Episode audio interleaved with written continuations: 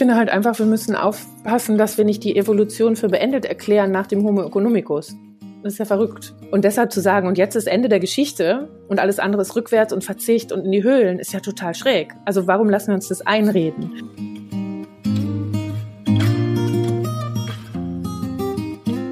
Hallo und herzlich willkommen zum Sinneswandel-Podcast. Mein Name ist Marilena Behrens und ich freue mich, dich in der heutigen Episode begrüßen zu dürfen. Im Moment scheint ein Thema unsere gesamte Aufmerksamkeit einzunehmen. Die Corona-Krise. Und das ist aus vielerlei Gründen absolut verständlich und zum Teil auch notwendig, um die Situation zu bewältigen.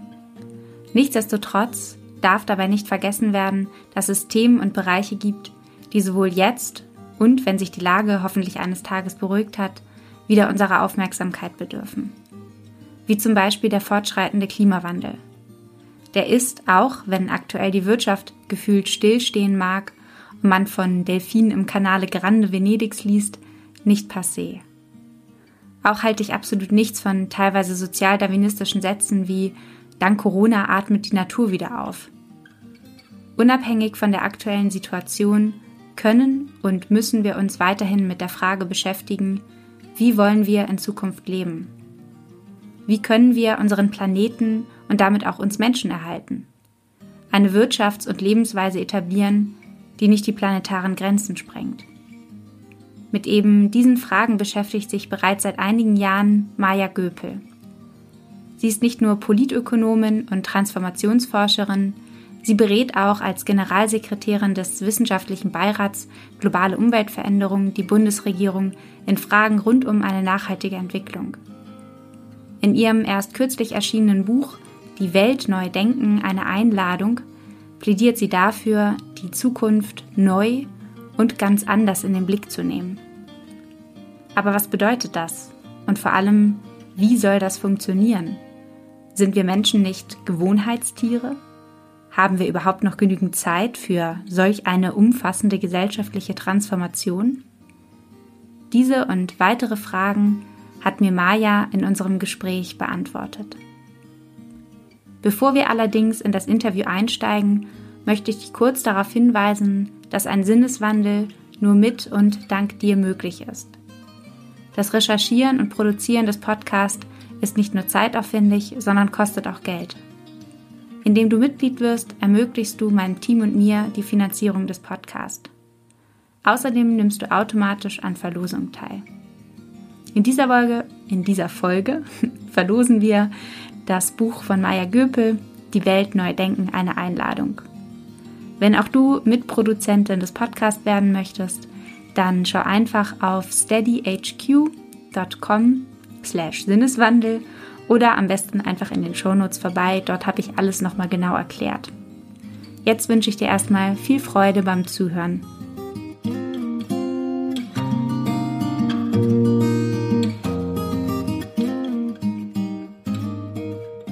Es nicht wahnsinnig frustrierend, ein Buch wie dieses schreiben zu müssen? Und ich meine damit jetzt nicht das Schreiben im Allgemeinen, auch wenn das natürlich äh, ja nicht leicht äh, sein muss, sondern äh, beziehe mich viel mehr auf das Thema deines Buches, ähm, in dem du ja an die Menschheit quasi appellierst, die planetaren Grenzen nicht weiter zu überschreiben, äh, überschreiten. Und wenn man bedenkt, dass schon im Jahr 1972 der Club of Rome die Grenzen des Wachstums veröffentlicht hat dann kann man sich ja die Frage stellen, wie es eigentlich sein kann, dass solche Bücher, wie das, was du jetzt gerade geschrieben hast, überhaupt noch notwendig sind. Also glaubst du, wir, wir haben gar nichts gelernt in den letzten Jahren und Jahrzehnten? Das ist eine ganz spannende Frage, ne? mit der wir uns ja auch genau beschäftigen, wenn wir in der Transformationsforschung überlegen, wann findet Wandel statt und wann ist Wandel eben sehr schwer. Und ich glaube, auf der Ebene wären so drei Punkte wahrscheinlich sehr wichtig. Einmal ist es natürlich auch lange bekämpft worden, im Grunde genommen, die Geschichte. Dieses Grenzen des Wachstums hat ja wahnsinnig viel Gegenwind auch hervorgerufen, weil wir natürlich unser gesamtes Entwicklungsmodell auf die Idee von immer weiter wachsen ausgebaut hatten. Also die Idee gerade nach auch dem Zweiten Weltkrieg ist das ja nochmal sehr stark geworden, so als das globale, der globale Vorschlag, wie man jetzt eigentlich gut Armutsbekämpfung, menschliches Wohlergehen ähm, abschaffen kann und damit auch Frieden sichern kann. Und dann ging das eben in den 60ern so los, dass man merkt, upsie, da ist äh, halt ein Planet und er ist nicht grenzenlos. Aber das hat so ganz grundlegend ja die ganze Entwicklungsdynamik in Frage gestellt, mit der wir uns gerade gut eingerichtet hatten. Und im Zweifel ging es dann erstmal darum zu sagen, es kann ja eher nicht sein und Gegenbeweise anzutreten. Und das ist ja unheimlich viel passiert, zum Teil ja auch sehr offensiv. Also man sieht, wie die Exxon-Studien eigentlich bestätigt haben, dass der Klimawandel ungefähr jetzt an diesem Zeitpunkt ungefähr bei den ppm, also Parts per Million an CO2 in der Atmosphäre landen wird, kann man sich schon fragen, ähm, was die Motivation ist von Individuen oder eben Unternehmen, so offensiv die Wissenschaft in Frage zu stellen. Und da kommt es natürlich einfach dazu, dass wir in, in gesellschaftlichen Machtverhältnissen, Verteilungskämpfen, geopolitischem Aushandeln. Es ist ja nicht so, dass die Welt immer friedlich miteinander ausgekommen ist, sondern im Gegenteil. Gerade der, der Wettkampf um Ressourcen ja immer auch der Grund war, warum äh, Kriege entstanden sind und Konflikte entstanden sind. Und warum soll ich als erstes verzichten, wenn ich Sorge habe, dass jemand anders weiter zugreift auf die gleiche Ressource? Und genau das gleiche Denken haben wir ja auf der individuellen Ebene eben auch noch. Das nennen wir dann, ist der dritte Punkt, also kollektives Handeln als Herausforderung. Solange ich das Gefühl habe, ich schränke mich ein in einer jetzt sehr konsumorientierten Kultur, das erstmal alles haben können und die ganze Welt besuchen, ist ja auch nicht per se zu verurteilen, dass man das interessant und spannend findet. Und wieso soll ich mich jetzt als erstes einschränken, wenn alle anderen das nicht tun und in der Summe dann trotzdem das Negative rauskommt? Und diese, diese Idee, dass dieses globale Problem eine globale Antwort braucht, das ist eben nicht leicht herzustellen mit inzwischen über sieben Milliarden Menschen. Nun kommen ja auch oder werden immer mehr Bücher, habe ich das Gefühl, zumindest publiziert und äh, dass äh, der Klimawandel äh, ein, ein Thema ist, dem wir uns dringend stellen müssen. Das haben zumindest auch ein, ein Großteil der Menschen begriffen. Nichtsdestotrotz ist es ja so, dass die Fakten scheinbar irgendwie nicht ausreichen. Und ich frage mich, ob die Wissenschaft dann nicht gewissermaßen irgendwo auch an ihre Grenzen kommt, deren Aufgabe ja eigentlich war und bis heute ist, Ergebnisse in Form von Fakten zu präsentieren. Und ähm, ich frage mich eben, was, was es nützt, wenn die Politik scheinbar dennoch ähm, nicht in der Art und Weise darauf reagiert, wie es eigentlich notwendig wäre, um diese globale Herausforderung zu meistern. Und äh, wie, wie denkst du darüber? Hm. Also dem Anspruch, so, so einem humanistischen Anspruch folgend, ne, dass wir ja eigentlich ähm, die Spezies auf dem Planeten sind, die die Fähigkeit hat, wenigstens zu versuchen, Fakten zu eruieren, möglichst nah an die Dinge heranzurobben in dem Verständnis, wie sie denn eigentlich zusammenhängen und wie sie funktionieren. Das sollten wir ja niemals ablegen und ist ja genuin auch erstmal ein Neugierdeprozess. Und in vielen Bereichen nutzen wir Fakten ja auch, wenn wir das Gefühl haben, dass sie uns jetzt gerade in dem, was uns interessiert oder was wir gerne erreichen würden, helfen. Das ist ja das Spannende, dass Fakten und die Art, wie wir uns die Welt erklären, immer ein gewisses Verhältnis miteinander haben und wir einfach auch eine psychologische Voreinstellung haben, dass wir erstmal die Sachen, die für uns logisch klingen, aus unserem Weltbild heraus, oder vielleicht auch uns so Herausforderungen gut begegnen lassen, leichter in Frage stellen als andere. Und ich finde, das hat man bei der Klimadebatte ja auch sehr gut wahrnehmen können. Also jetzt als Fridays for Future dann auf der Straße war, haben viele erstmal angefangen, wirklich auch nachzufragen. Das war ein ganz tolles Moment im Sinne von, wow, die Fackel der Aufklärung kommt nochmal anders durch die Gesellschaft. Und dann aber, als der Druck zu hoch wurde und, und die Ansprache von ihr seid schuld, jetzt äh, gerade auch durch Gretas Rede bei den Vereinten Nationen, das war für mich so ein wahrnehmbarer Kipppunkt, da kam dann eher so diese Abwehrhaltung. Und wir haben danach viel mehr wieder diese Klima, ja, Skepsis, weiß nicht, leugnen muss man es wahrscheinlich nennen, also Menschen, die einfach fundamental die Wissenschaft wieder in Frage gestellt haben, bemerkt. Und äh, im Zweifel ist das äh, auch eine Reaktion, die so ein bisschen ähm, psychologisch zu erklären ist, wenn ich das Gefühl habe, das Problem ist so groß, dass jenseits von meiner Handlungsfähigkeit die Lösungen eigentlich liegen. Dann macht es es für mich vielleicht sogar einfacher zu sagen, das Problem gibt es gar nicht, als dass ich mich ständig damit konfrontiert sähe, ähm, dass ich eigentlich überhaupt nicht die Schritte in der Hand habe über das, was über mein Leben entscheiden mit, äh, entscheidet. So, und, und das ist natürlich das Zusammenspiel, weshalb wir eigentlich immer Institutionen brauchen, immer Vertrauensverhältnisse brauchen. Das heißt, Institutionen, deren Job es ist, Fakten so zusammenzutragen, dass man unterschiedliche Bereiche eben in Verbindung miteinander bringt. Und deshalb arbeiten wir jetzt eng mit Sozialwissenschaften und Naturwissenschaften zusammen. Die Sozialwissenschaften versuchen ein bisschen zu erklären, wie ticken die Leute gerade, ähm, welche Institutionen haben wir, die bestimmte gemeinsame Handlungsveränderungen mit sich bringen können. Warum sind deshalb auch Gesetze zum Teil so wichtig? weil in dem Moment, wo ich mich darauf verlasse, dass es für alle gilt, fällt es mir auch leichter, mich zu verändern. Und ähm, nur die Naturwissenschaften sagen uns ja noch nicht so richtig, wie wir es schaffen, tatsächlich äh, ja das Wünschenwerte zu erreichen. Und deshalb ist diese Zusammenarbeit so wichtig. Aber hat, äh, noch mal kurz auf, auf den Punkt mit Greta zurückzukommen, ähm, hat Greta nicht eigentlich, äh, Greta Thunberg nicht eigentlich recht, wenn sie an die Menschen appelliert, die jetzt eigentlich die Verantwortung tragen müssten, also PolitikerInnen ähm, und vor allem Menschen, die sozusagen auch mitverantwortlich sind dafür, dass es überhaupt zum Klimawandel gekommen ist, dass diese jetzt auch äh, quasi dafür Verantwortung übernehmen müssen, ähm, es wieder in die, ich sage jetzt mal, richtigen Bahn zu lenken? Oder müsste man das Ganze anders angehen? Nee, absolut. Also das war ja auch, jetzt ist ja überhaupt Bewegung reingekommen. Ne, also das war, also wenn ich mir überlege, wann, wann kommt überhaupt eine Bereitschaft zur Veränderung rein, hat das immer ein krisenhaftes Moment. Und das kann was Negatives sein, wo Vorwürfe kommen oder eben neue Erkenntnisse kommen oder ein wirkliches, ja, spürbares Krisenerlebnis. Das war ja in dem Sommer auch, dass in Schweden auch die Brände sehr deutlich waren, hier in Brandenburg die Dürren zum Beispiel und auch Waldbrände und die Seen gehen zurück. Also war für die Menschen in dem Moment selbst auch spürbar, dass das, ähm, was die jungen Leute jetzt sagen, natürlich auch tatsächlich unsere eigene Realität betrifft. Und das kann man traurig finden, aber Menschen sind besser darin zu reagieren, wenn es ihre eigene Realität betrifft. Und das Gleiche ist dann, ähm, gilt dann eben auch für Politiker. Also die sagen schon sehr deutlich, in dem Moment, wo Proteste da sind, wo mir Leute Briefe schreiben, wo mir signalisiert wird, dass ich mich darum kümmern soll, kann ich das natürlich viel besser, als wenn das nicht kommt. Und deshalb ist dieses ja, Zusammenspiel und nicht zu unterschätzen, dass wir auch eine Rolle darin haben, ganz, ganz wichtig. Und natürlich haben wir trotzdem eine Verantwortung delegiert an diejenigen, die dafür auch mehr Macht äh, und Entscheidungskompetenzen bekommen. Und die sollten dieser Verantwortung gerecht werden. Und das ist genau, ja, im Grunde genommen diese Herausforderung. Und deshalb ist es ganz wichtig, den Druck zu erhöhen. Und aber gleichzeitig ist es auch der Job, dann von unterschiedlichen gesellschaftlichen Gruppen zu signalisieren, wir sind bereit, die Veränderung mitzutragen. Und da waren wir ja unterschiedlich weit. Was meinst du damit? Damit waren wir unterschiedlich weit? Naja, also ich finde schon, wenn man sich anschaut, was jetzt bei so einem Kohlekompromiss verhandelt wurde, ähm, warum diejenigen, die eigentlich ja lange viel profitiert haben, auch schon von dem Energiesystem, wie es vorher war, und auch viele Subventionen bekommen haben und mit Sicherheit nicht diejenigen sind, die am Hungertuch nagen, gerade jetzt auf der Konzernseite, nicht auf der Arbeitnehmerseite, warum da nochmal riesige Kompensationen reinfließen müssen. Also das Geld hätte ich lieber in die Regionen gesteckt, ähm, um zu sagen, wir bauen mhm. jetzt die Zukunft dort auf.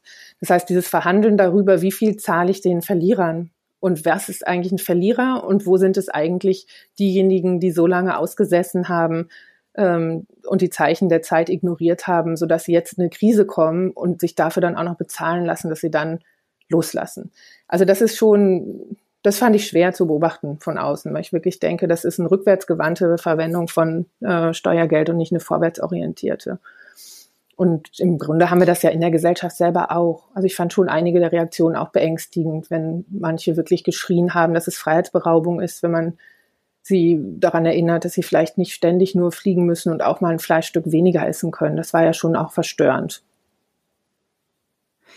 Das hat ja dann vermutlich auch, äh, was du ja auch äh, in deinem Buch äh, ansprichst, ähm, worüber du schreibst, ist, dass letztendlich viel unserer ähm, oder die Art und Weise, wie wir leben, letztendlich ja auch oder die Art und Weise, wie wir denken, ja unser Leben bestimmt. Und wenn wir lange Zeit unser unser Lebensgefühl oder beziehungsweise wir unser Glück vor allem darin gesucht haben, unser Leben immer weiter zu optimieren und vor allem auch äh, effizienter zu gestalten. Also das äh, Wachstumsparadigma ist ja nicht nur in der Wirtschaft vorhanden, sondern äh, zieht sich ja auch durch unser privates Leben. Und so erscheint es uns dann oder vielen Menschen als Verzicht, äh, wenn sie zum Beispiel ähm, ja weniger Fleisch essen. Aber ähm, dann äh, ist natürlich sowieso die Frage, kann man überhaupt ähm, festlegen, was ein, was ein gutes Leben ausmacht äh, in deiner, denkst du, das ist möglich? Also allgemein? Ja, nee, allgemein ja genau nicht. Ne? Also deswegen ähm, geht es ja eher darum zu überlegen, was sind Rahmenbedingungen, unter denen die Freiheit, äh, da Akzente zu setzen, erhalten bleibt. Aber eben die Freiheit des Einzelnen und der Einzelnen nicht bedeutet, dass jemand anders äh, im Grunde genommen ja dann eine wahnsinnige Einschränkung erlebt in dem, was er oder sie zur Verfügung hat oder eben gleich eine ganze Generation. Genau, das ist ja die Idee auch hinter der Definition von Nachhaltigkeit. Also die Bedürfnisse der heutigen Generation so zu befriedigen, dass die Grundlagen zur Befriedigung der Bedürfnisse der zukünftigen Generationen dabei nicht zerstört werden. Und deshalb ist diese Idee häufig mit so einer Korridordenke zu tun, hat sie zu tun. Ne? Also dieses, lass uns nicht die planetaren Grenzen überschreiten, lass uns aber auch nicht zu viel in Frage stellen, so ein soziales Minimum beispielsweise für alle Menschen garantieren. Und da drin gibt es einen unheimlichen kreativen Raum, so diesen Nachhaltigkeitskorridor oder Suffizienzkorridor nenne ich das manchmal gerne, ähm, in dem ja ganz, ganz viele Formen von Lebensstilen sich entwickeln können. Und wenn ich sage, ich möchte nicht auf das Fleisch verzichten, aber ich weiß, ich habe eben so und so ein Ressourcenbudget, dann ähm, fliege ich vielleicht nicht. Oder ähm, ich, also man kann es ja ganz kreativ lassen. Also was ist meine Lebensqualität, die ich erfahre? Und wie kann ich das eben möglichst ressourcenarm tun? Nur diese, diese Frage hatten wir überhaupt nicht eingebaut, sondern immer mehr haben, war ja gleichgesetzt, auch in den ganzen Werbebotschaften mit immer besser sich fühlen. Und das ist natürlich etwas, das zerbricht. Und das ist aber vorher ja schon ein Stück weit zerbrochen. Gott sei Dank, dass viele Menschen gemerkt haben, boah, es wird ganz schön stressig langsam in dieser Frequenz, in der wir dauerhaft befeuert werden und dauerhaft noch mehr erleben sollen und so Informationsoverkill. Also es war ja eigentlich schon für so ein biologisches System wie unseres, was sich auch mal regenerieren muss, sowieso so ein bisschen das Limit erreicht. Ähm, auch mit dem, was wir so an Zeug haben können und wie oft wir uns noch wieder über ein neues iPhone freuen können. Und das ist ja eigentlich ein guter Ausgangspunkt, um zu sagen, was ist denn eigentlich wirklich wichtig und wo empfinden wir wirklich Glück, anstatt dass das so eine kurze Sensation von Aufregung ist, weil ich was Neues habe. Die haben wir alle. Ich glaube, das kann man einfach von Kindern bis in das Erwachsenenalter vorziehen. Aber wie schnell liegt das Spielzeug in der Ecke? Und was sind eigentlich dann die Dinge, die mich wirklich froh machen? Und das sind ja eher Erlebnisse als Besitzstände. Du beschreibst ja auch in deinem Buch das, äh, das Easterlin-Paradox, äh, was ja eigentlich im Prinzip genau das aussagt, nämlich dass ab einem bestimmten äh, Level sozusagen an nicht nur Wohlstand, sondern vermutlich auch einem, einfach einem bestimmten Grad an ähm, doch vielleicht kann man es trotzdem als Wohlstand bezeichnen, aber nicht nur materieller Wohlstand, ähm, da stellt sich sozusagen ähm, oder steigt die Lebenszufriedenheit nicht mehr weiter an. Und insofern ähm, stelle ich mir die Frage, ob wir nicht eventuell auch solche Begriffe wie Wachstum und aber auch Verzicht neu definieren sollten. Ja, auf jeden Fall ja. Also dieses Easterlin-Paradox ist ähm, halt insofern total faszinierend, weil das ist schon 78 einfach von Ökonomen beobachtet worden, weil die Idee bei der Ökonomie ist ja immer mehr haben gleich mehr Glück. So, das ist die grundlegende Formel. Einmal sind wir alle egoistisch und wollen immer mehr haben, weil wir eben nur durch mehr haben mehr Glück haben.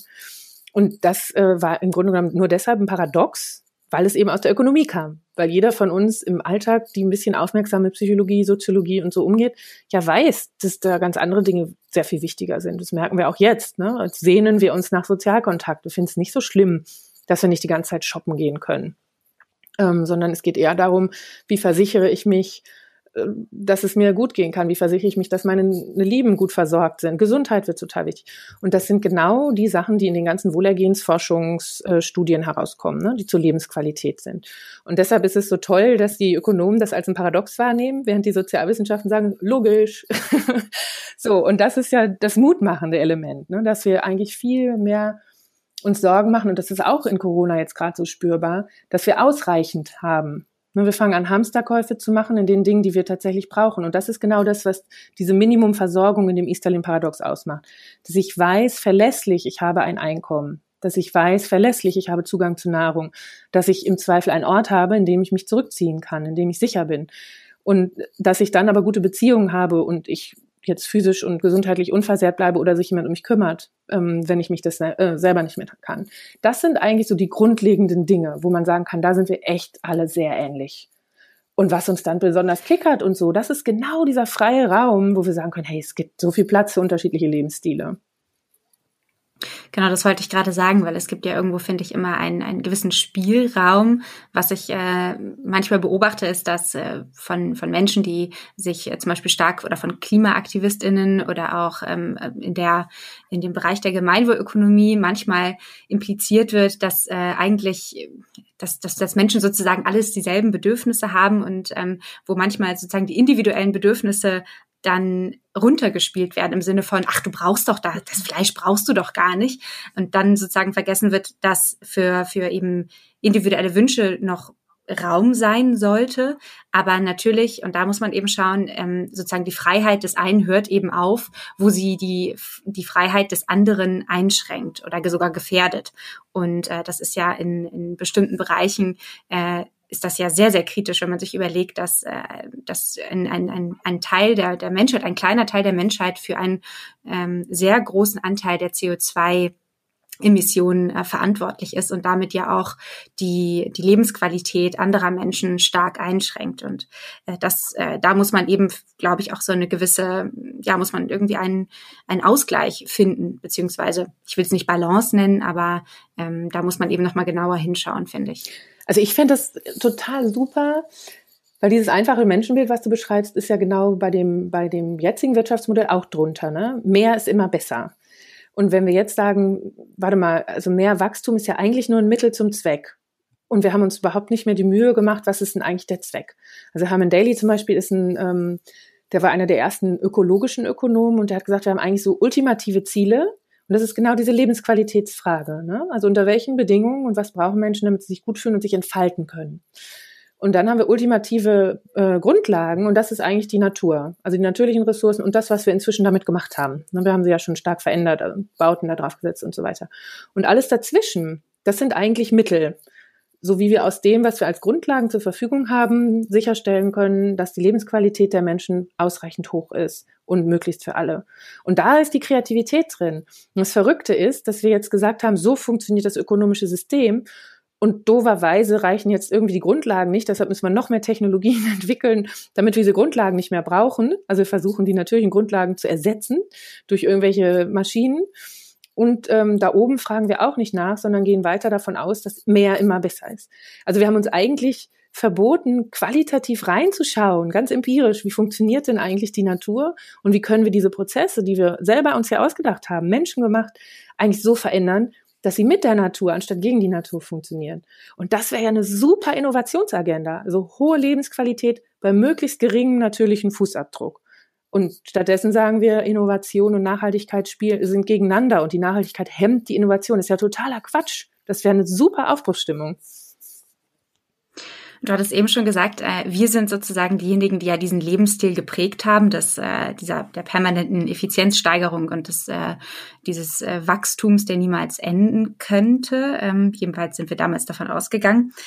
Wenn wir diese Lebensweise etabliert haben, dann sind wir ja auch diejenigen, die diese Lebensweise und damit ja auch unser Denken und Handeln verändern können.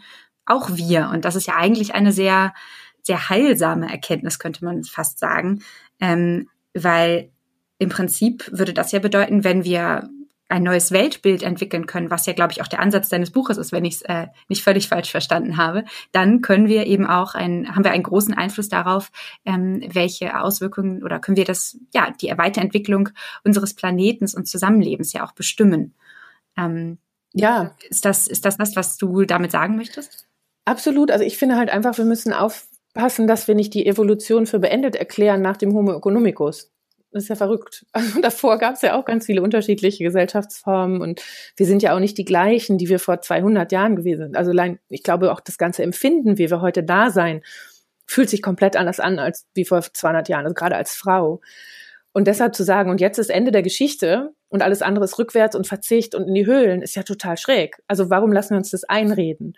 Sondern ganz im Gegenteil ähm, gab es ja auch vorher schon die ganzen Bewegungen Richtung Wellbeing und Achtsamkeit und Yoga, Meditation. Also all das hatte ja schon einen Ausdruck dessen, dass wir anfangen zu spüren, wir sind wenig in Kontakt mit uns.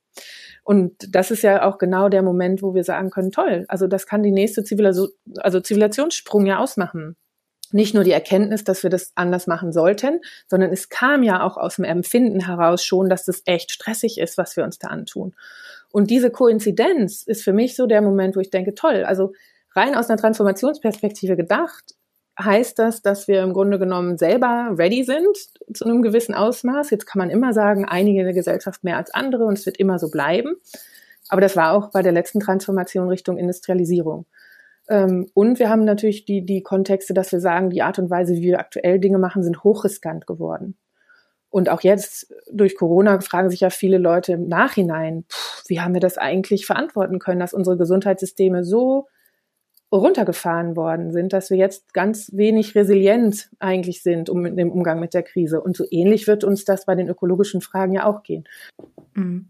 Ein großes Problem, was ich allerdings sehe, ist, dass ähm, du schreibst es auch in, in, deinem Buch, du sagst, äh, wer nicht hinterfragt, was und warum er etwas tut, kann sich auch nicht entscheiden, anders zu handeln. Und um den Status quo hinterfragen zu können, braucht es ja überhaupt erstmal das Bewusstsein bzw. die Einsicht, dass das überhaupt notwendig ist, also dass Dinge falsch laufen. Und wenn wir in so einer Wohlstandsbubble wie unserer hier in der westlichen Welt leben, dann kommen wir vielleicht gar nicht auf die Idee, uns überhaupt Gedanken zu machen, weshalb der Status quo äh, vielleicht nicht so gut ist und weshalb wir in eine falsche Richtung uns entwickeln.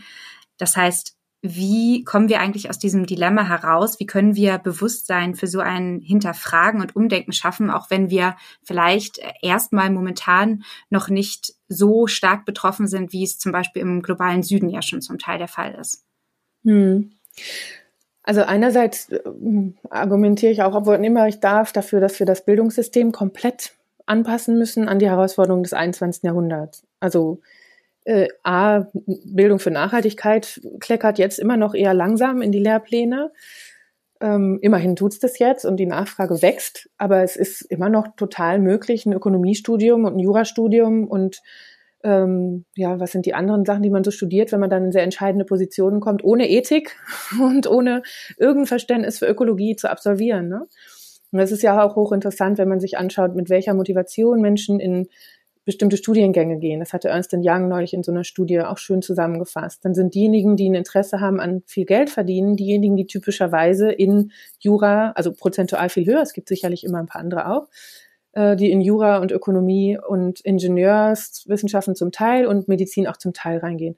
Und das sind typischerweise Leute, die dann im Wirtschaftsministerium berufen werden, im Finanzministerium berufen werden oder in Anwaltskanzleien oder eben in großen Firmen, die Entscheidungen treffen, worum es geht in der Welt. Und deshalb glaube ich, dass das ein riesen, riesen, riesen wichtiger Einfall, also ein wichtiges Einfallstor ist, diese Bildungs, ähm, aus, oder ja, Ausbildungsgänge im Grunde genommen einmal in die Schule, aber auch gerade in jedem Studium zu sagen, die müssen holistischer werden. Also es kann nicht sein, dass ich so eine Inselbegabung fördere bei den Leuten, die dann ganz weitreichende Entscheidungen treffen. Und auch diese Bildung nicht mit den offiziellen Institutionen enden zu lassen sondern jetzt gerade habe ich mit den Volkshochschulen wieder stärker zusammen. Ne? Wie können das Innovationscenter werden? Also wie können wir im Grunde genommen in den unterschiedlichen Orten vor Ort dieses Reflektieren darüber, wie hängen die Dinge eigentlich zusammen machen. Und oft brauchst du auch was Erfahrendes. Ja, ich wollte nur kurz äh, sagen, dass, dass das Bildungssystem äh, verändert werden muss. Also da, da stimme ich dir absolut zu. Aber die Frage ist ja, dauert das nicht viel zu lange? Also wenn wir jetzt sozusagen den Fokus darauf legen ähm, da, oder beziehungsweise die Hoffnung darauf legen, das Bildungssystem, egal ob wir jetzt über Schule oder über Universitäten und Ausbildung sprechen, das zu revolutionieren, ähm, reicht das aus? Wenn man sich nämlich die, die Berichte des, äh, des IPCC anschaut, äh, wie viel Zeit oder wie wenig Zeit eher gesagt wir noch haben, um das 1 1,5 Grad Ziel oder auch 2 Grad Ziel zu erreichen, dann ja, stelle ich mir eher die Frage, ob das nicht äh, alles viel zu lange dauert. Also zum Beispiel das Bildungssystem jetzt äh, zu verändern oder auch grundsätzlich unsere, unsere Lebenseinstellung. Das ist ja auch nichts, was von heute auf morgen geht, mal so kurz die Kultur zu verändern. Mhm. Nee, genau, deshalb schreiben Leute wie ich ja so Bücher.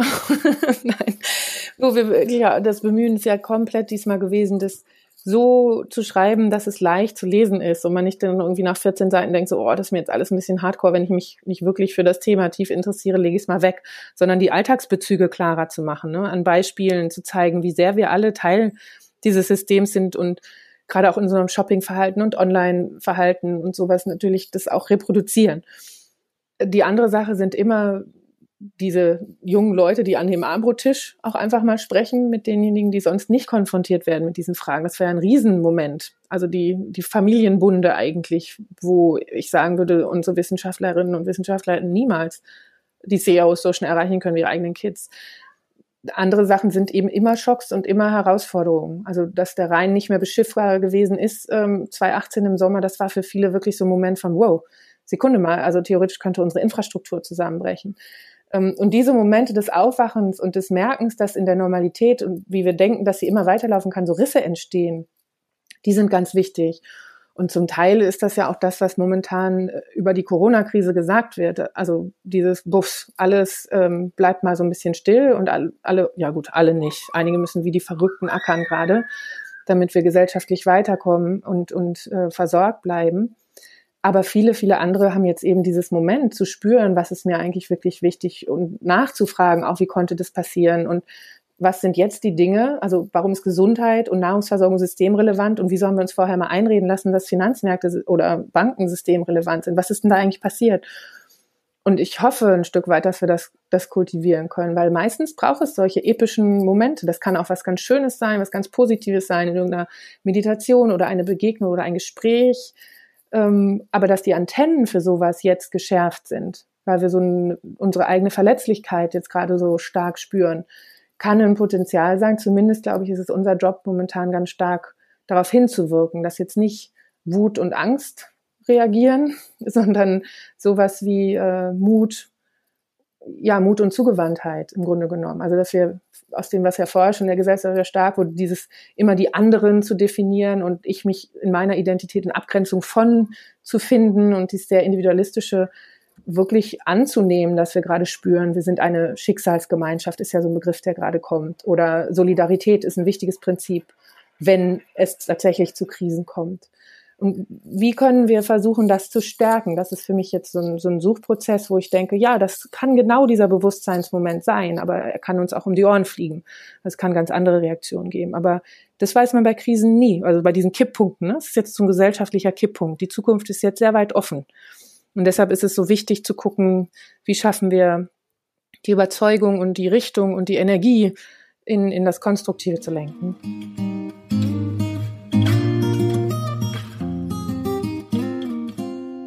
In dieser kleinen Unterbrechung möchte ich dich kurz darauf hinweisen, dass es den Podcast nur mit Hilfe deiner Unterstützung geben kann. Als Mitglied ermöglichst du es uns, werbefrei und unabhängig arbeiten zu können. Das geht schon ab 2,50 im Monat und ist jederzeit kündbar. Wie du Mitglied wirst, erfährst du in den Show Notes.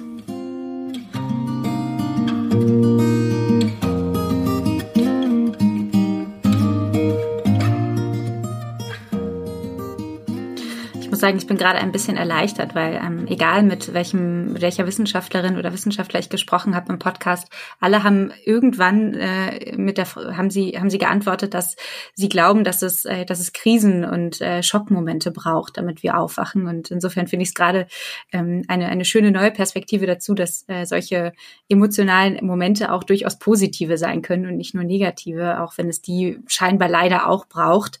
Aber ähm, vielleicht können wir ja auch dafür sorgen, dass es mehr positive Schockmomente in Anführungsstrichen in Zukunft gibt, die uns zu einem gemeinsamen äh, Handeln äh, ermutigen. In deinem ersten Buch ähm, The Great Mindshift äh, plädierst du unter anderem für einen radikalen inkrementellen Wandel. Nicht nur, dass das ein sehr interessantes Wort ist, was ich so zuvor noch nicht gehört habe, aber ähm, es hat irgendwie meine Aufmerksamkeit gecatcht und ich habe mich danach gefragt, was, was genau meint sie damit eigentlich? Weil es klingt so ein bisschen wie so eine, eine kleine Mogelverpackung, weil da stecken zwei Worte drin, die irgendwie eigentlich so ein bisschen konträr erscheinen, nämlich radikal und inkrementell. Ähm, kannst du erklären, was du damit meinst? Ja, total gerne. Also es hatte zwei äh, Motivationen. Das eine ist genau, was du sagst, konträr. Ne? Und auch in der Wissenschaft ist es so, dass sich viele gerne in ihrer eigenen Sichtweise auf die Welt erstmal so einen Artikel starten, in dem sie sagen, was sie alles nicht sind und warum sie den Ansatz für unzureichend halten, um dann ihren eigenen zu präsentieren. Und da war das so richtig auch diese Camps. Ne? Es braucht radikalen Wandel und dann so ein bisschen, ja, ist das jetzt Revolution? Wie soll denn das genau funktionieren? Und wieso glaubst du daran, dass aus einer Revolution unbedingt ein positives Ergebnis hinten rauskommt? Haben wir auch viele Beispiele, wo ja so ein Auflösen des Bestehenden im Grunde genommen nicht unbedingt eine positive, sondern vielleicht sogar eine negative Entwicklung in dem, was neu sich dann konfiguriert hat, mitgebracht hat. Also der arabische Frühling ist ja nur ein so ein Beispiel dafür. Also das, was da jetzt äh, zumindest in Ägypten an Regierungsstil Einzug gehalten hat, ist ja nicht unbedingt das, was die Protestierenden damals sich vorgestellt hatten. Und die andere Sache ist, äh, dass inkrementeller Wandel, das sehen wir ja alle, nicht ausreichend stark ist, also viel zu langsam geht. Und deshalb war meine ähm, Überzeugung aus einer systemischen Perspektive, das passt zu unserem Kipppunkt, den wir eben hatten, gibt es halt immer Momente, wo dann dieses Krisenhafte entsteht und in denen wird das Radikale mehr möglich.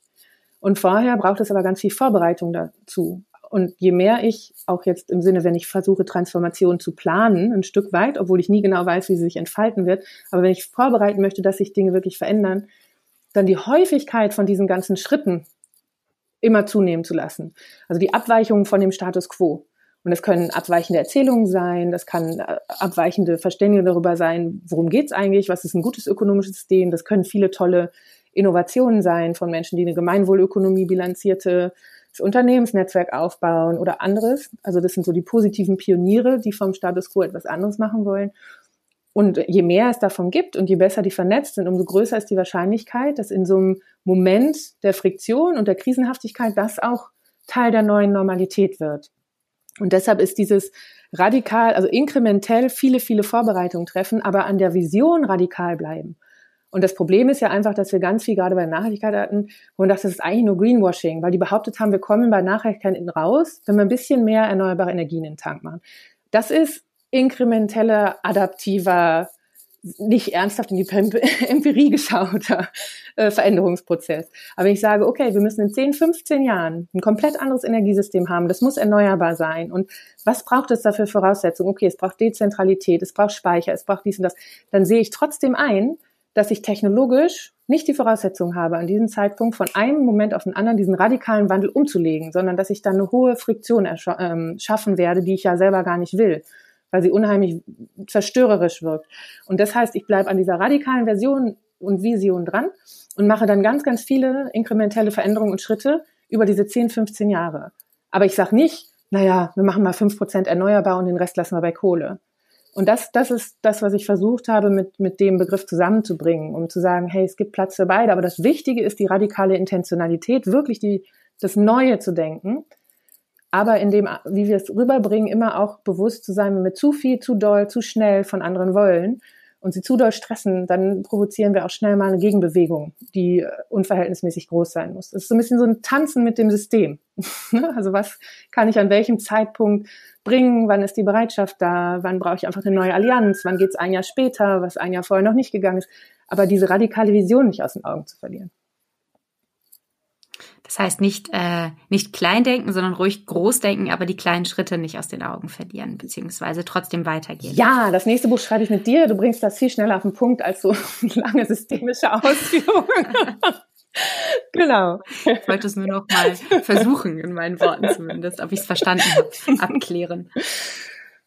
Dennoch frage ich mich, mich ja, ähm, also es gibt ja diese eine Option sozusagen jetzt durch einen inkrementellen ähm, oder durch einen radikalen inkrementellen Wandel sozusagen einen Sinneswandel, einen Gesellschaftswandel zu implizieren, der vermutlich nicht von heute auf morgen geht, sondern auch seine Zeit braucht. Und Wäre es denn nicht eigentlich sinnvoller und effizienter, eben statt zu versuchen, die breite Masse, die gesamte Gesellschaft zum Umdenken zu motivieren, an die Spitze der Superreichen, wie jetzt, weiß nicht, zum Beispiel Bill Gates oder die Kardashians, ähm, wie sie nicht alle heißen, zu appellieren, die ja eigentlich das, äh, für das größte CO2-Budget beziehungsweise die größte, die meisten CO2-Emissionen ähm, äh, ausstoßen, äh, die an die zu appellieren ähm, die haben ja auch eine Art Vorbildcharakter für viele Menschen. Würde das nicht viel schneller gehen?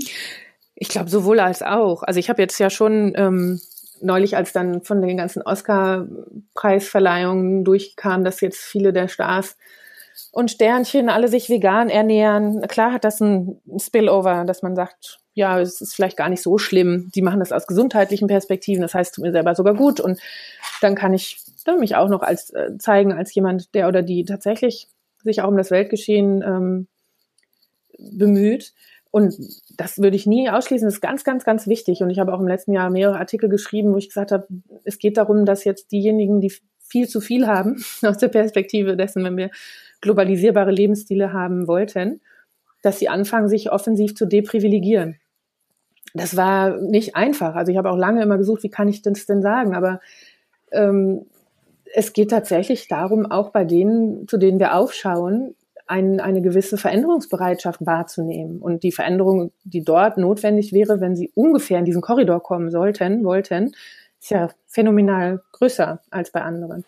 Und je mehr oder je weniger ich Sorge habe, das, und die Briefe kriege ich viel, dass äh, im Grunde genommen dieses sich ein Stück weit korrigieren, indem was ich an Welt für mich in Anspruch nehme, nur für die breite Masse gilt, aber nicht für die Top 10 Prozent.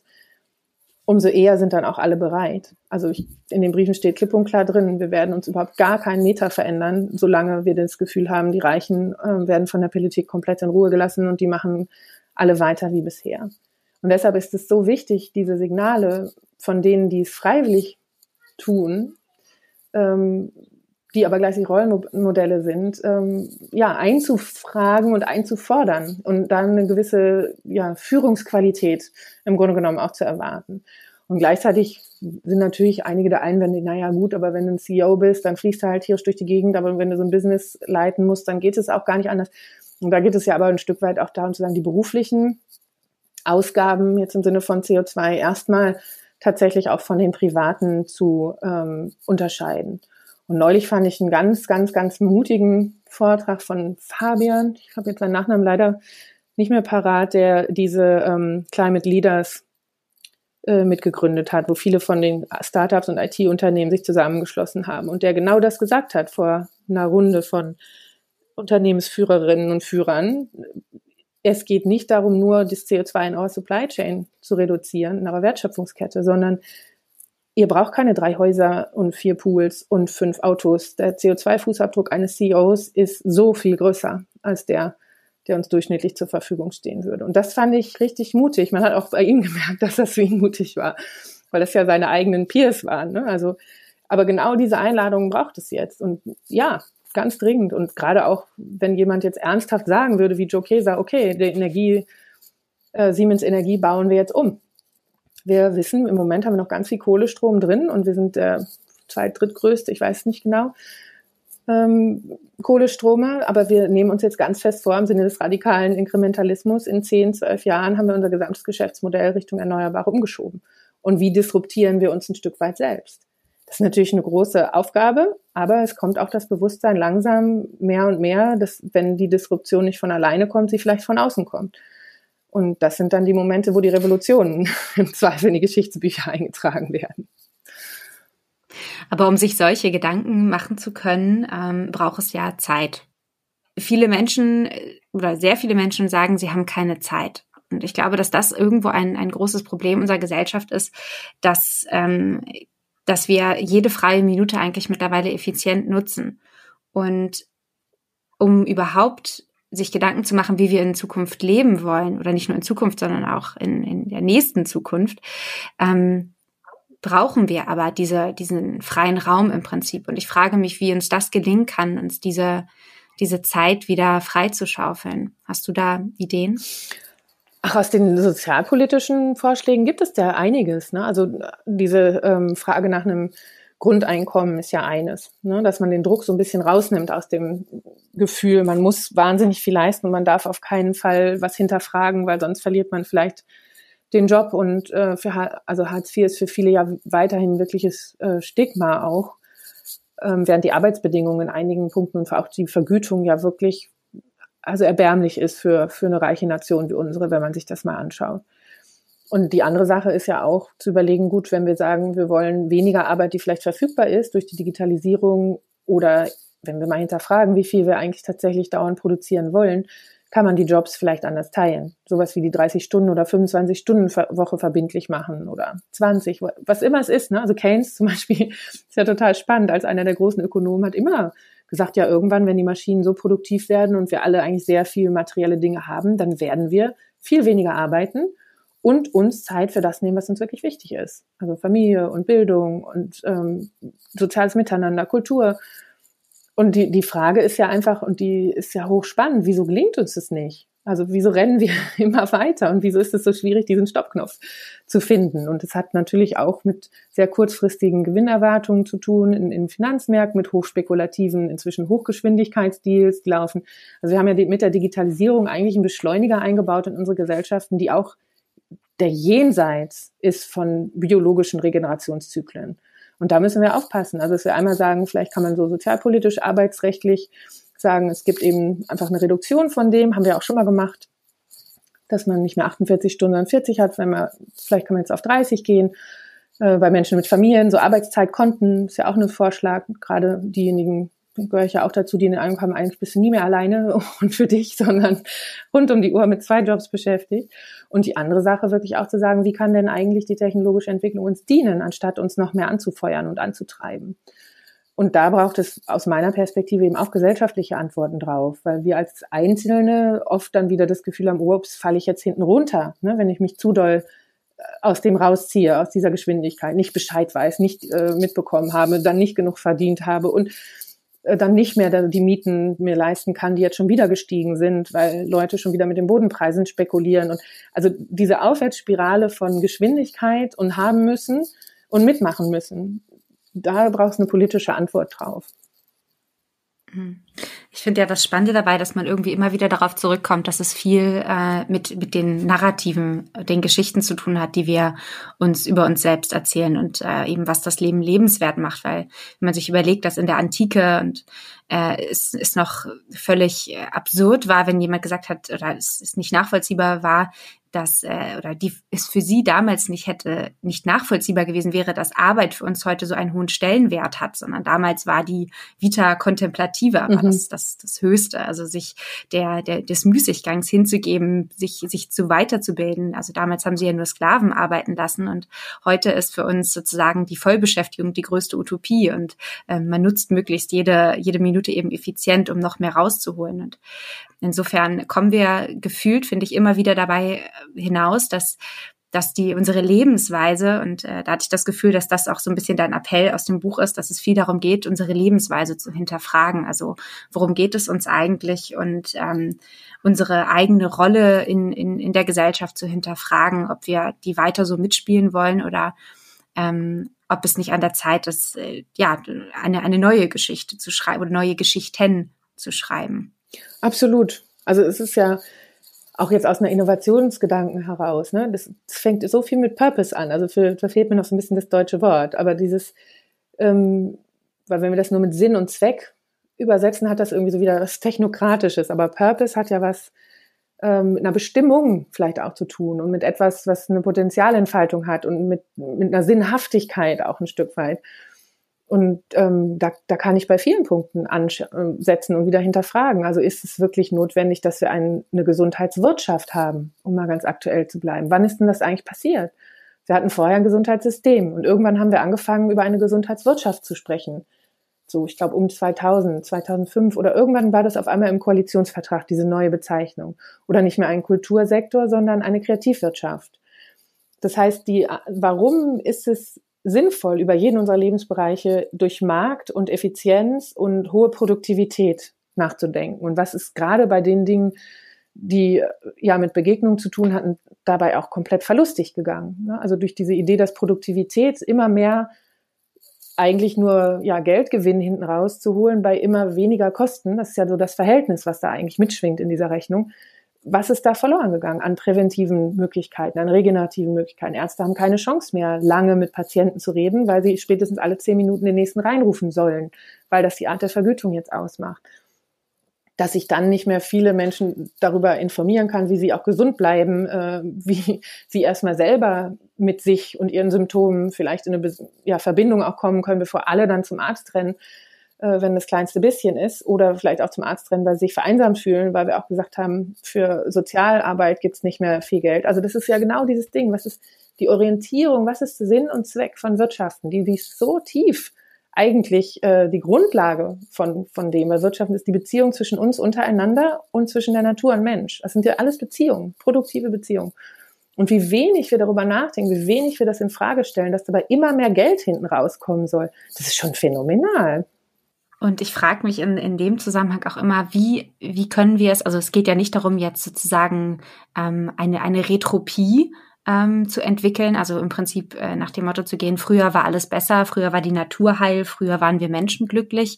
Ich meine, äh, früher war definitiv nicht alles besser. Also wir haben ja auch Fortschritte gemacht, definitiv aber jetzt sozusagen ähm, ja positive Geschichten des Gelingens sozusagen, wie es anders auch trotzdem besser sein oder noch schöner sein kann ähm, und wir sozusagen vielleicht uns von diesem Gedanken des Verzichts lösen und dafür überlegen, ähm, ja Alternativen zu dem mehr ist immer mehr, sondern äh, vielleicht ist gemeinsam mehr oder ähm, wie, wie diese Geschichten auch aussehen mögen.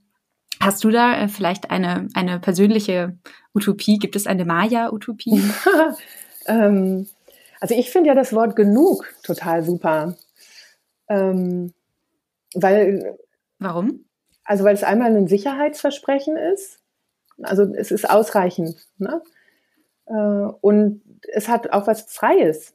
Weil, also der Begriff Suffizienz, der ist immer so in der Schmuddelecke traut man sich ja kaum zu sagen. Ne? Dann ist man diejenige, die die Leute in die Höhlen zurückschicken will. Aber das ist eines von drei Prinzipien von Nachhaltigkeit. Also Effizienz ist gut. Ne? Wir sollten die Ressourcen effizient nutzen, aber eben systemisch gedacht. Und dann Konsistenz ist das andere. Das heißt, wirklich Lösungen zu finden, die in den jeweiligen Kontext gut reinpassen. Anstatt dass wir irgendwo eine Blaupause entwickeln und die dann pop, pop, pop, pop, pop weltweit hin installieren. Weil dann geht Diversität irgendwann auch verloren. Und ich nutze genau nicht die Ressourcen am jeweiligen Ort möglichst effizient, indem ich ihnen auch ihre Chance ähm, lasse, ihre Eigenart weiterzuentwickeln und, und ihre Kreisläufe bestehen lasse. Und das dritte ist die Suffizienz. Und genug ist ja, ja, ich brauche mir keine Sorgen machen.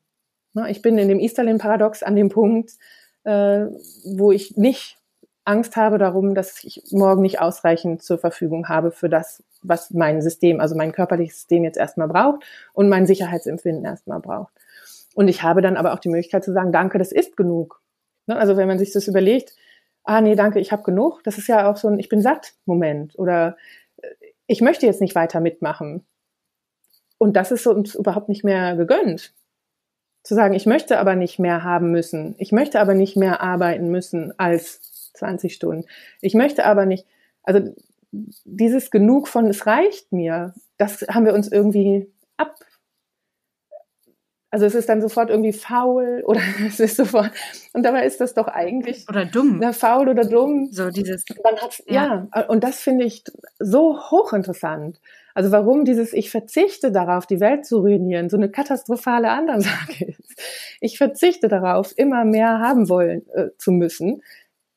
Genug ist super. Das heißt, brauchen wir nicht eigentlich äh, mehr ja, Vorbilder, Vor VorreiterInnen äh, in dem Bereich alternativer Lebensmodelle? Brauchen die nicht einfach mehr, mehr Aufmerksamkeit? Ich frage mich dann, ob es nicht irgendwie vielleicht mal so Kooperation zwischen, zwischen WissenschaftlerInnen und irgendwie vielleicht äh, den äh, Stars und äh, Sternchen oder zumindest denen, die irgendwie eine gewisse Reichweite haben, geben könnte, die dann ihren Lebenswandel oder ihr Lebensstil verändern und das als lebenswert darstellen. Und wenn man sie dafür bezahlt. Ja, ich meine, diese Selbstversuche gibt es ja und die beeindrucken ja auch immer alle ganz stark. Ne? Ich bin, habe ohne Geld gelebt oder ich habe jetzt wirklich versucht, meinen CO2-Fußabdruck so gering wie möglich zu machen. Also diese kleinen Experimente gibt's ja. Ich finde so regionale Ansätze hochspannend. Also, dass wir jetzt zum Beispiel die Lausitz nicht als Verliererregion werten oder jetzt in der Landwirtschaft zum Beispiel überlegen, wenn wir die jetzt wirklich stark umbauen sollten demnächst, damit es da eben auch gute Nahrung langfristig ohne zu viel Verseuchung der Böden und Grundwasser und sowas geben soll. Wie kann man das zu so Avantgarde-Regionen machen? Ne, wir haben schon Ökodörfer, aber dann denken alle wieder Ökodörfer. also wie können wir vielleicht so die Start-up-Szene ähm, und diese Aufbruchsstimmung und dieses, es geht uns um Lebensqualität, um etwas Genussvolles. Das hat ja auch, das ist ja auch verrückt, ne? So alte Möbel finden wir voll super, die so ewig gehalten haben oder irgendwann mal kaufe ich mir halt eine Rolex, wenn ich ganz viel Geld habe. Also ich jetzt nicht, aber für einige ist das ja ganz wichtig. Das ist ja eigentlich Manufaktur, dieses Handarbeit. Und da, da ist klar, dass da Zeit reingeflossen sein muss, damit so eine Qualität entstehen kann. Und dann ist es aber auch klar, dass ich nicht zig Rolex mir leisten kann, sondern halt ein paar. Und ich fände das eben so hochinteressant, wenn man dieses Genussvolle mit dem äh, biologisch eingebetteten, mit dem aber auch gut regional ähm, verankerte Identität, wenn wir das viel mehr als so eine Avantgarde von dem ja eine Welt leben vielleicht feiern würden, als den Abwehrkampf der Regionen, die sich jetzt als erstes transformieren müssen, weil die blöde Natur uns einen Strich durch die Rechnung macht. Also wirklich von dem Ausstieg aus der Kohle, Einstieg in die Erneuerbaren, Ausstieg aus der produktiven oder ja, Landwirtschaft, Einstieg in regenerative Landschaften, ähm, so, also wie, wie können wir immer diese Einstiegsfrage viel stärker machen, damit wir unseren Fokus auf das richten, was entsteht, auf das, was wir dazugewinnen, auf das, wo wir hin möchten. Sonst bleibt unsere ganze Energie und Aufmerksamkeit immer so nach hinten gerichtet. Und wir müssen aus dem Rückspiegel auf den Horizont kommen. Dann sieht man auch viel mehr, was schon entsteht, während was anderes vergeht.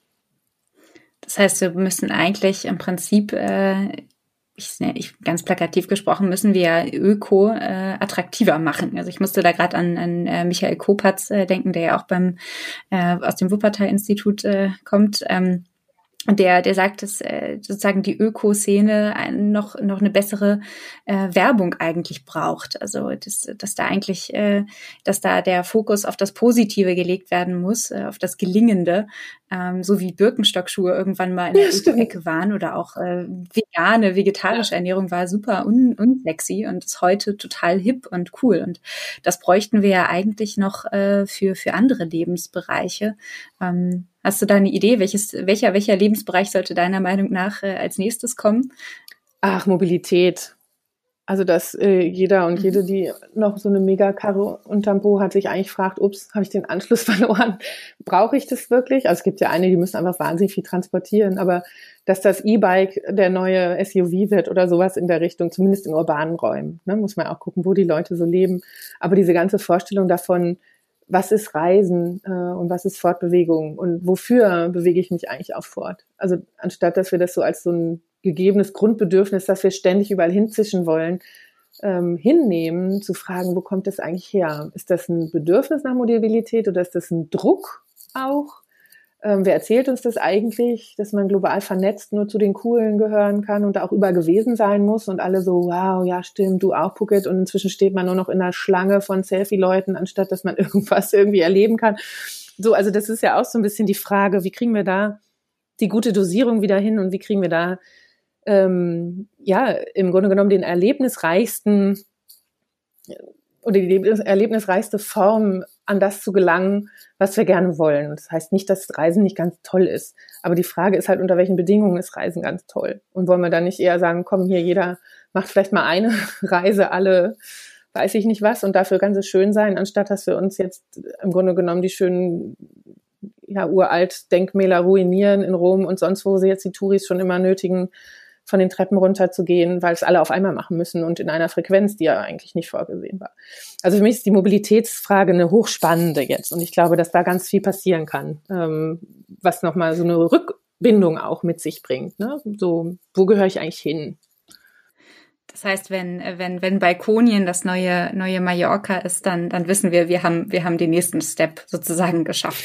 Ja, zum Beispiel. Und dann halt zu gucken, weiß ich eigentlich auch, was die anderen Balkone so sind, ne? Und wer wohnt denn da eigentlich? Und äh, was kann man denn vielleicht im Hof unter dem Balkon noch mal zusammen machen? Oder äh, ja, welche regionalen äh, Gegenden gibt's jetzt, wo man sagt, das sind so Hubs? Wo sich irgendwelche neuen Dorf- oder Kleinstadtstrukturen so ein bisschen als Zentrum rausmodeln und da drum dann ganz viel passieren kann, so Wendland oder meinetwegen auch in Brandenburg um Berlin rum. Also was sind so Stadt-Land- Kombinationen, regionale Identitäten, die wir ganz gut entwickeln könnten, weil damit auch die Kreisläufe von so Produktionskreisläufe nochmal wieder anders designt werden können. Das heißt, ich komme wieder in ein Verhältnis miteinander, anstatt dass alle was vom Weltmarkt holen und in den Weltmarkt schicken. So, das ist ja auch spannend. Also nicht gar nichts mehr in den Weltmarkt, ne, werde ich ja direkt wieder als Protektionistin geoutet oder beschimpft, aber zu fragen, was ist denn das, was wir wirklich handeln wollen und was ist auch etwas, also müssen wir 30 Prozent von Schweinefleisch exportieren oder sogar mehr? Macht es Sinn? Warum? So, können wir die dann nicht lieber artgerechter halten und weniger verkaufen und so. Also das sind halt einfach die Fragen, in welchen Bereichen sind, ist eine Re-Regionalisierung einfach total sinnvoll. Und da fände ich den, den Lebensmittelbereich unheimlich einleuchtend, zu sagen, äh, gleich so viel Kekse zu exportieren, wie wir importieren. Also irgendwann ist auch Schluss zu behaupten, dass noch mehr Varietät die Leute glücklicher macht. Also bei 70.000 Kekssorten im Regal will keiner mehr happy, aber wir schicken halt genauso viel raus, wie wir reinholen. Man merkt ja auch jetzt äh, in der Corona, in der Situation mit Corona, dass, äh, dass so eine globale vernetzte Welt, in der so wahnsinnig viel exportiert, importiert wird durch die ganze Welt, dass das auch nicht nur Vorteile mit sich bringt. Äh, nicht, dass äh, wir jetzt äh, alles nur noch regional machen, das ist auch utopisch. Ähm, aber zumindest äh, lässt es diesen diesen Bereich auch, äh, der, auch der wird ja jetzt gerade schon in gewisser Weise hinterfragt, äh, weil das ja auch eine gewisse Instabilität mit sich bringt. Und insofern nicht, dass das äh, die Situation aktuell sehe ich definitiv nicht als Chance generell, sondern es ist ein es ist furchtbar, was passiert. Nichtsdestotrotz ähm, gibt es uns den Anlass auf jeden Fall ähm, den Status quo zu hinterfragen. Und was mir eben bei diesem Buch und dieser Einladung so wichtig war, ist, dass wir alle selber anfangen, auch drüber nachzudenken und vor allem alle selber anfangen zu schauen, was kann ich vielleicht jetzt schon tun in meinen unterschiedlichen Rollen im Alltag. Also A, wie ich drüber spreche, was mir wichtig ist, ähm, wie stark ich mich vielleicht auch mal in so Gesprächsrunden traue, eine abweichende Meinung zu äh, formulieren, wie ich mich auch als Bürgerin und Bürger oder als Nachbarin und Nachbarin einbringe und nicht nur als Konsumentin, wo ich mein Geld hinlege und wo ich meine Klamotten kaufe. Also ich habe ja viele verschiedene Hebel und vor allem ganz wichtig eben im politischen Raum zu signalisieren, wir tragen das mit. Und das können wir, glaube ich, dann besonders gut, wenn wir selber angefangen haben, darüber nachzudenken, wie die Dinge wirklich zusammenhängen und uns dann nicht zu stark verunsichern lassen, wenn irgendjemand startet und einen aus unserer Perspektive im ersten Moment guten Politikentwurf völlig versucht zu zerschießen, sondern dass wir selbst für uns eine Klarheit entwickeln, drauf zu schauen und sagen, ich sehe durch deine Argumente, ich sehe, dass die nicht ganzheitlich sind, ich weiß, wie die Dinge zusammenhängen und deshalb kann ich mich positionieren und kann für mich rausfinden, was ich glaube, was der gute Weg nach vorne ist. Weil das braucht die Politik äh, in jetzt gerade und wir brauchen die Politik, damit eine Form von anderer Praxis im Alltag leichter wird und nicht mehr so ein gegen den Strom geschwinde. Das äh, macht doch Mut. Vielen, vielen Dank. Danke dir.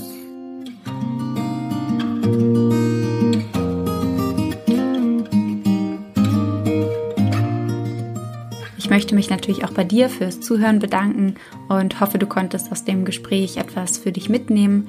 Wenn es dir gefallen hat, dann teile es gerne mit anderen Menschen und natürlich würde ich mich besonders freuen, wenn auch du Mitglied wirst und damit einen Sinneswandel überhaupt erst möglich machst.